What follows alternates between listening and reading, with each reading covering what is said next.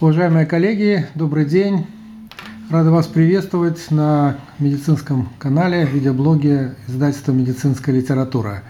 Сегодня э, тема сообщения, которое сделает профессор Доскевич Владимир Петрович э, «Детские дерматозы» по материалам прошедшего осенью 27-го Конгресса Европейской ассоциации дерматологов и венерологов.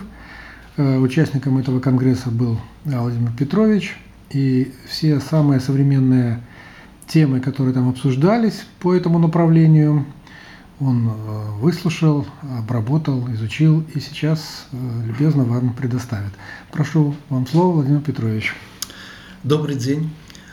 Э, на конгрессе последнем Европейской академии дерматологии и венерологии было несколько секций, которые были посвящены именно педиатрической дерматологии. Я насчитал э, пять секций, но э, Тема генодерматозы также включает э, дерматозы, начиная с момента рождения ребенка, и затем на некоторых тематических секциях освещались вопросы, которые были посвящены разным возрастным периодам, вплоть до подросткового периода наиболее злободневный и очень сложный вопрос – это генодерматозы. На одной из секций, э, которая называлась нейрокутанные синдромы или синоним факоматозы, э, рассказывалось о том, что этот мультиорганный синдром, который связан с кожей и с нервной э, системой, может иногда сочетать злокачественные опухоли. Э, речь идет о нейрофиброматозе первого типа и туберозном э, склерозе. Дело в том, что описаны случаи нейрофиброматоза, который э, ассоциируется с повышенным риском врожденных э, аномалий э, мочевыделительной системы, кровообращения, скелетно-мышечной.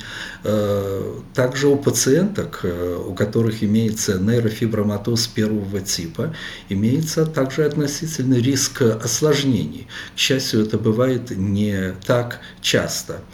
Э, для этого э, имеется данные консенсуса по диагностическим э, критериям, которые включают не только клинические данные, но и генетические анализы, мутационный.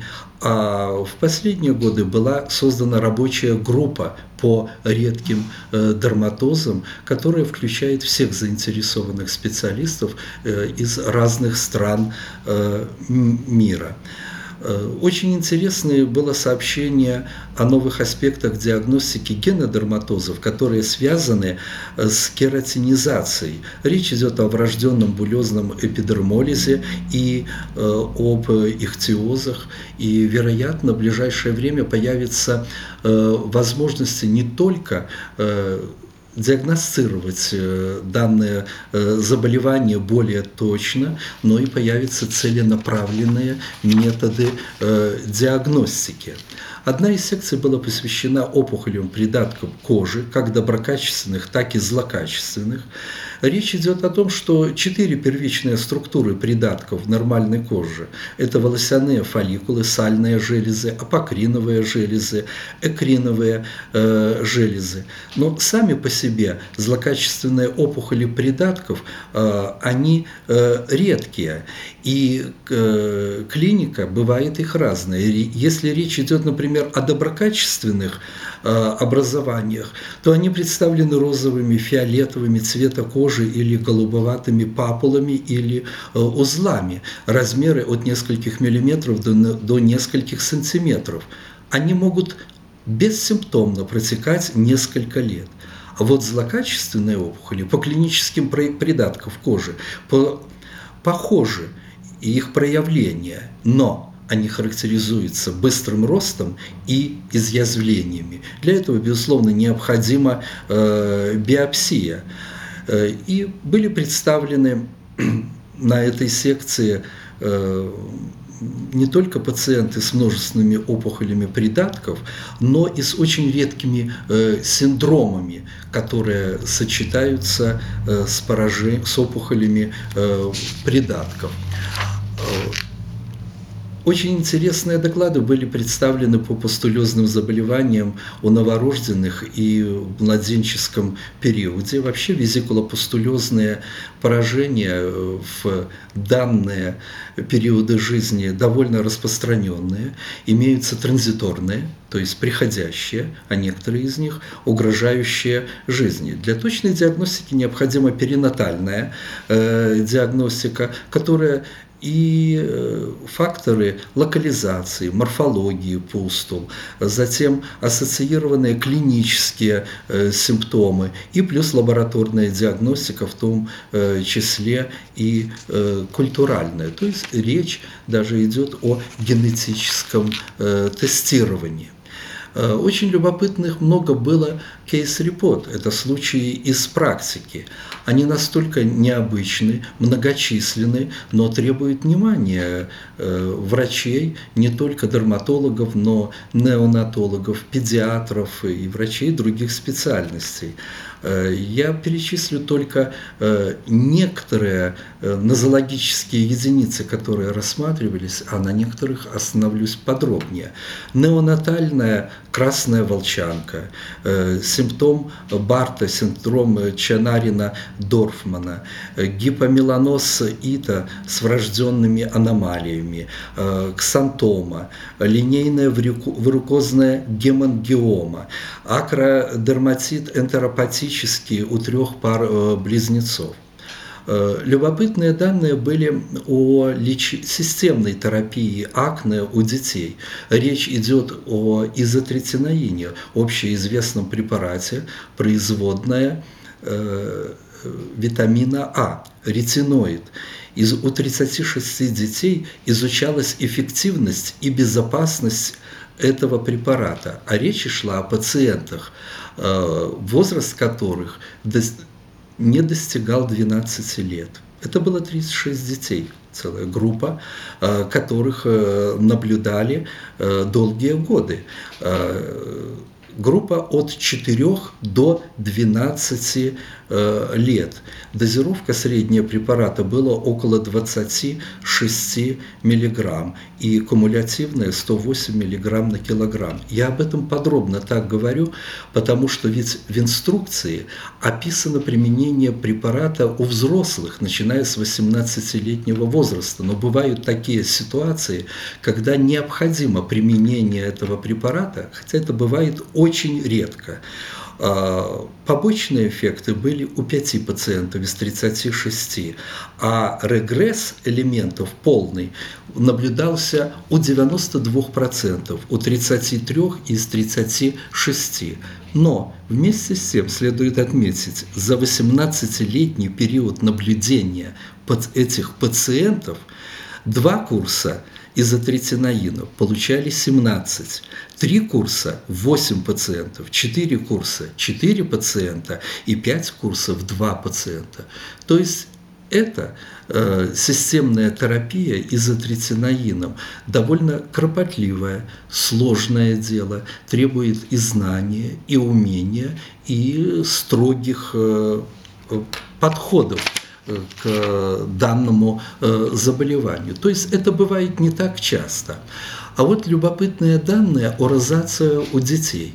Розация – это заболевание, которое проявляется ритоматозными пятнами, телеангиэктазиями, папулами, пустулами э, и более тяжелыми поражениями, как ринофима. Общеизвестно, что это заболевание встречается после 35-40 лет – Однако были приведены э, интересные наблюдения э, двух случаев розаца э, у 8-летней и 11-летней девочки.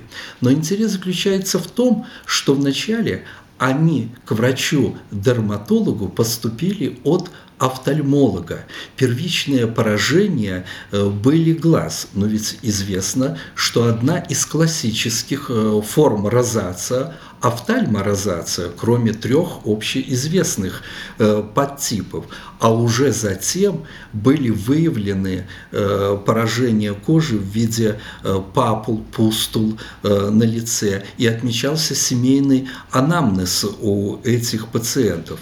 Классическая терапия системное местное метронидозолом, местные глазные капли позволяло получить хороший э, эффект. В одном случае в течение шести недель, а во втором случае э, отмечался э, необычное поражение глаз птеригиум, но без кератита и конъюнктивита, но требовался дренаж, а затем применение метронидозола и антибиотиков. То есть следует помнить о том, что не только классика заболевания после 35-40 лет, но розацио и у детей может э, отмечаться.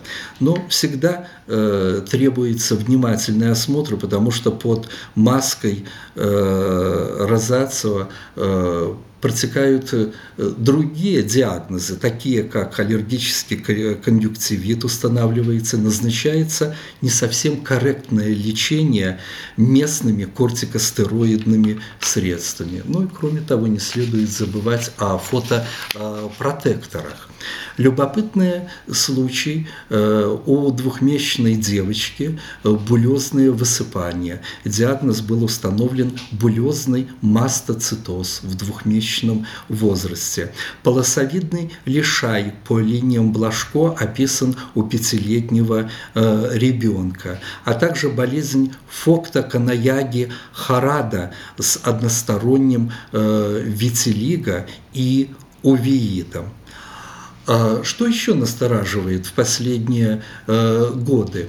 О том, э, что такое серьезное заболевание, относительно редкое, как кожная клеточная лимфома наблюдается у детей. Это нетипично. В мире насчитывается, э, описано свыше 250 случаев лимфомы. И вот на Конгрессе было, были представлены несколько случаев, и один из них – гипопигментированные пятна у 12-летней э, девочки, который вначале протекал э, под э, маской э, белого э, лишая, как одно из проявлений атопического дерматита, но после проведенной э, биопсии была установлена такая э, форма э, редкая грибовидного микоза, и для этого э, понадобилось э, лечение э, узкополосной фототерапии, э, 20 процедур,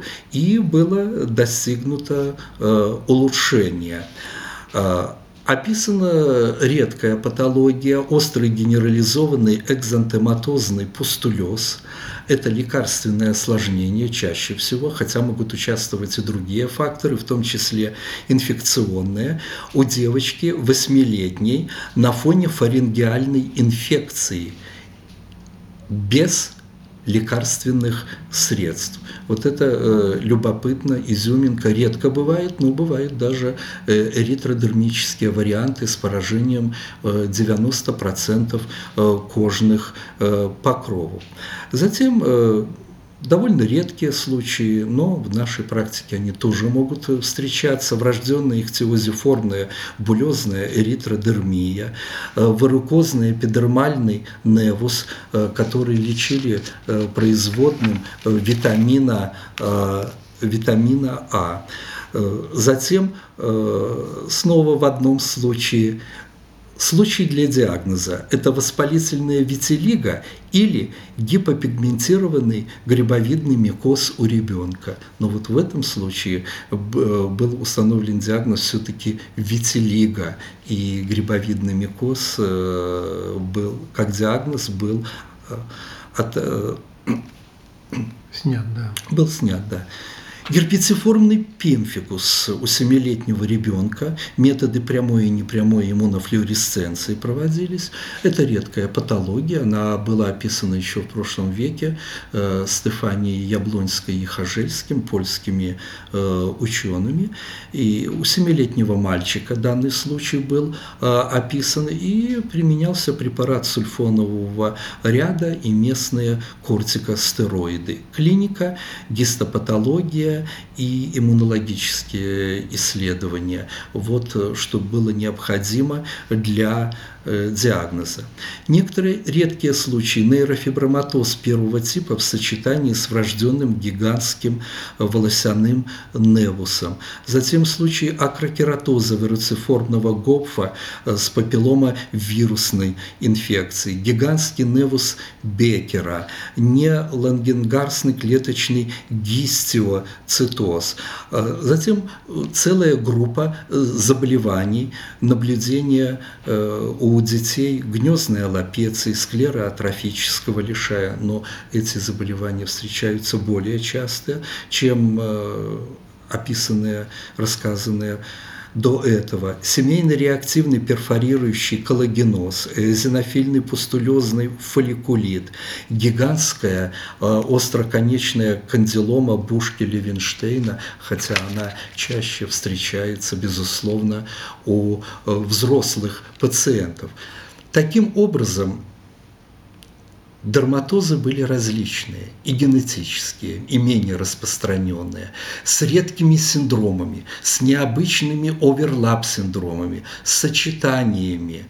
И, безусловно, это украсило э, программу, потому что вообще детская дерматология не только очень интересная, но она довольно сложная и требует познаний ну, в сопредельных э, областях э, медицины. Спасибо. Спасибо вам, Владимир Петрович, за ваше сообщение. Такое, как всегда, компетентное и компактное. Благодаря этому э, специалисты различных областей, наши зрители и слушатели, работающие с э, детьми и специалисты в дерматологии, получили уникальную возможность как бы заглянуть в кулуары, побывать на секциях э, от этого конгресса и ознакомиться с тем, самым современным контентом, который сейчас там обсуждается. Спасибо и вам, дорогие друзья, за внимание. Смотрите нас, слушайте на сайте медкнига Бивай, Медлит Биз. Э, подписывайтесь, всегда вам рады.